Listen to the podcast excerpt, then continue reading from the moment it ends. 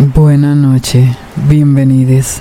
Agradezco grandemente por escucharnos en este programa especial. Pesadillas. Historias de terror ocurridas en sueños, estos llamados pesadillas, donde todo es más real de lo que parece. Doce noches de puros cuentos, pesadillas que me han contado.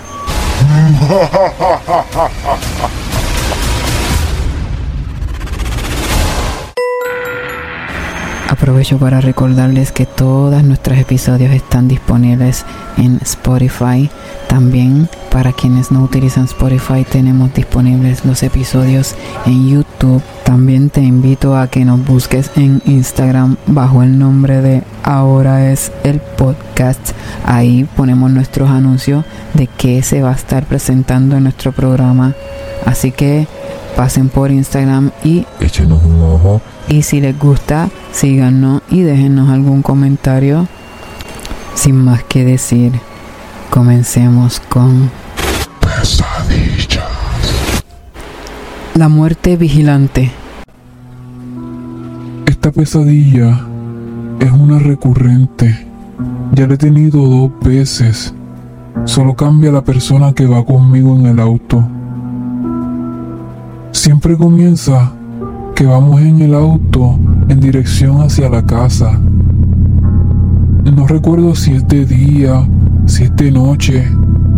Solo sé que vamos en el auto en dirección a la casa y cuando estamos llegando a la recta que nos dirige hacia donde vivimos, me doy cuenta que en cada una de las puertas de la casa hay una sombra y esa sombra tiene la apariencia del que le llaman la muerte.